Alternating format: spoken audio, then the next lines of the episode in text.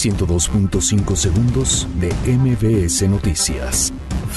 La comisionada de las Naciones Unidas para los Derechos Humanos, Michelle Bachelet, firmará acuerdo con México para acompañar Guardia Nacional. Diputados acuerdan aprobar hasta seis años de cárcel a quienes emitan facturas falsas. La Secretaría de Gobernación afirma que visas humanitarias para migrantes no han sido suspendidas. Morena informa que será suspendida iniciativa para sustituir al Consejo de la Judicatura. La Secretaría de Trabajo y Previsión Social detecta 50 empresas que han intentado lucrar con jóvenes construyendo el futuro.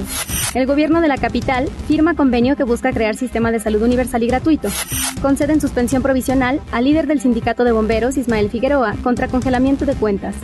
Calle en Pachuca implicada en homicidio de agente del Ministerio Público de Tamaulipas. Demócratas buscan tener información financiera de Donald Trump.